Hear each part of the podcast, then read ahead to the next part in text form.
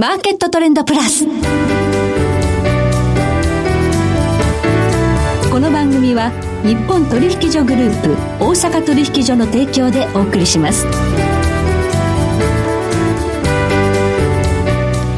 皆さんご機嫌いかがでしょうか？大橋ろ子ですコモディティ日経平均先物などデリバティブ取引の最前線の情報をピックアップ今日は元先物オプションディーラー本川裕二さんにお電話でご出演をいただきます。本川さん。どうもこんにちは。こんにちは。今日は電話でよろしくお願いいたします。はい、え前回4月に初登場いただいた時もちょっと S q 週を逃してしまって今回もゴールデンウィークの関係で S q 先週で終わっちゃったんですけども。S q 前にって いう話でしたけど2ヶ月連続 S q ゴールでしたね。たまたまねちょっといろいろスケジュールが、球ちょっとねあんまりマイナーですからね。あのあんまりなんかイベント性もなくなってきててまあしょうがないけど次の SQ はねメジャーになりますからね。はいそう6月はね、はい。うん、結構そこはちょっと注目は少しは上がると思いますけどね。はい、はい、今回、まあ、先週の S q どのようにご覧になりました？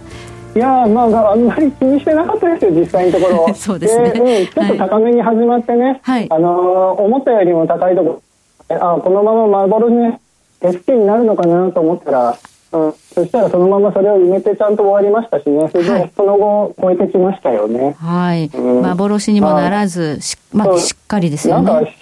かりしてますね、日経平均ね。日経平均、本当にしっかりした推移ですよね。でも、ここから、じゃあ、さらに上がっていくのかどうかといったところ、まあ、5月という、このね、はい、それ有名という格言がある月でもありますから、気になっている方多いと思いますね。はい、今日はこのあたりをじっくりと伺っていきたいと思います。はい、よろしくお願いいたします。はい、では、まず今日の主な指標からお伝えしておきましょう。まず今日、大引けの日経平均株価です。24円18銭安、2366円48銭で取引を終了しました。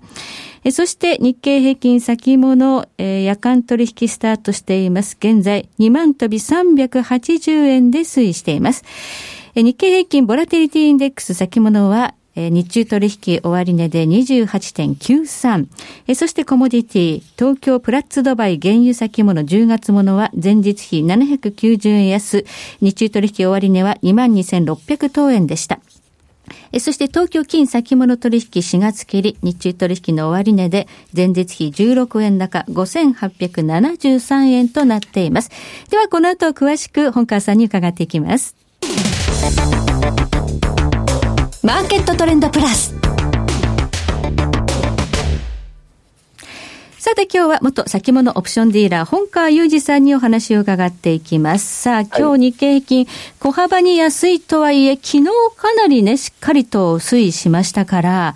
まあ、そうですね、ちょっと昨日がよく上がってね、いわゆるリターンリバーサルっていうやつだと思うんですけれども、はい、うん、よく売られてた、あのまあ、いわゆるコロナのネガティブインパクトがありそうな銘柄群、そのあたりがすごく上がりましたよね。はい、でまあうん、それが裏打ちになって日経平均もえー、結構上がってきまして2万500円超えるような場面もあります。ね、はい、結構強いですよね。5月11日月曜日は、まあ、週明けからね、非常に強かった。まあ、コロナの影響で、まあ、業績が、まあ、危ぶまれるような一角、かなり売られていたんですが、そこが、まあ、買われすごく戻しましたまあ、航空とかがね、はい、あの、アナとか JAL とか、あの辺りが、まあ、一番すごかったのかもしれないですけれども、他にも、まあ、えーと、消費関連ですごく弱そうだよねと心理も閉まってますからね、はい、営業もできませんから、はい、そういうところがやっぱ、うん、それはやっぱ売り売りで OK なんじゃないのみたいな銘柄群だと思うんですけれども、はい、まあ、その辺がすごくちょっと売り方の買い戻しみたいなのを誘うような感じで。結構上がり上がりましたね。売り方の買い戻しという動きがね、昨日11日は、はい、はい、大きかったと。そして今日はですね、あの、場中にトヨタの決算が出たということが非常に注目されたかと思うんですが。はい。そうですね。あの、トヨタの決算出て、まあ、あの、予想通りというか、まあ、悪いのは悪いんですねっていうのはね、まあ、そうだろうなっていうのがありましたよね。はい。で、まあ、今回はちょっとトヨタの方も、あの資金引っ張ってきてるお金借りてあの来てるような状態ですから自社株買いもできないということで、はい、うん、とりあえずトヨタは、うん、150円ぐらいあのその前の水準から下がっていましたけれども、はい、指数全体にはあんまり影響がないような形でトヨタ単体まあややっぱ悪いのかっていう感じで確認したような感じですかね。はい。まあ、悪いことはそもそも、まあ、織り込まれていたということでしょうか。トヨタのね、個別株としては下がったということですが、うん、あまり日経平均全体にこう波及するようなインパクトではなかったということですね。そうですね。そこで、なんかもう少しね、あの全体売られるのかなと思って見てたんですけれども、はい、他には、うん、何も、なんか日経平均もそこから少しずつ徐々に買い戻しになってきたぐらいの状態でしたしね。はい、はい。あんまりなんか動きは、全体に伝わらないんだなと思いながら見てましたけれども、まあ、今回の決算を見てますと、はい、あまりこう先を読めないというか、見通しが出せないという企業が多いような印象なんですよね。そうですよね、ここから、まあ、いわゆるそのコロナがどこまで続くのかっていうのをね、はい、読むことはできないですしね。でとりあえずその生産活動がね開始されたとしても世の中の仕組みがだいぶ変わってあの来る部分もあると思いますからやっぱり今までのような形で今までの延長線上では考えることはできないので、はい、やはりちょっと今はとりあえず再開あの緊急事態宣言の解除待ちっていうのもあるでしょうし、はい、そこから少し世の中の状態を見てからしか考えられませんよねっていうのはあのあトヨタ側もそうでしょうし、まあ、みんなもそうですよね。そうですね。はい、こうしてあの、ガイダンスが出てこないという中で、日経平均、まあ、あるいは日本株全体にそんなにこう、悲観がもうなくなっているというのは、どう読めばいいんでしょうね。そうですね、はい、なんか実体経済のことを考えたら、これはちょっと強すぎるかなって、僕は個人的には思いますけどね。はい、でもまあ財政政策とか金融政策とかね財政出動もしましたし、はい、あの日銀もできる限りのことはしてますし、まあ、そのあたりが効いてきてる。で海外も当然アメリカなんかもねすごい財政出動大きいのやってますし、はい、金融も今まで見たことないような政策を打ち出してますからね、はい、そのその辺をなんかうんとあの先取りしてるというか来てるんでしょうけどなんかこう違和感はずっと拭えないまんまですね。はい。はい、まあ実体経済だけ見ると、はい、まあこれほど株をね買うというような相場ではないだろうという判断になるわけですが、実際には株は上がっていると。ねうん、これはあの過剰流動性相場というふうに言われるやはりまあばらまきが効いているということになるんですかね。そうですね。なんかでもあの日経平均の水準であの急落前の高値から安値までの半値押しあ半値戻し水準が2万100円ちょっとぐらいだったんですよね。はい、なのでそのぐらいがちょうどいいぐらいかなと思ったけどちょっとそこまでそこを超えてきて、まあ、2万500円ぐらいまでついて、はい、でまあ、ちょっとあの PBR1 倍ラインっていうのがこの急落前につけてたのが2万700円から800円ぐらいのところをちょうど通ってたんですけれども、えー、その辺りでやはりだいぶ下がってきたし買ってみてもいいかなっていうふうな感じで買った人たちがかなりいらっしゃると思うんですよね。はい、でそこまでは戻れないんじゃないかなって思ってたんですけれども結構いいところまで来ちゃいましたよね。はい。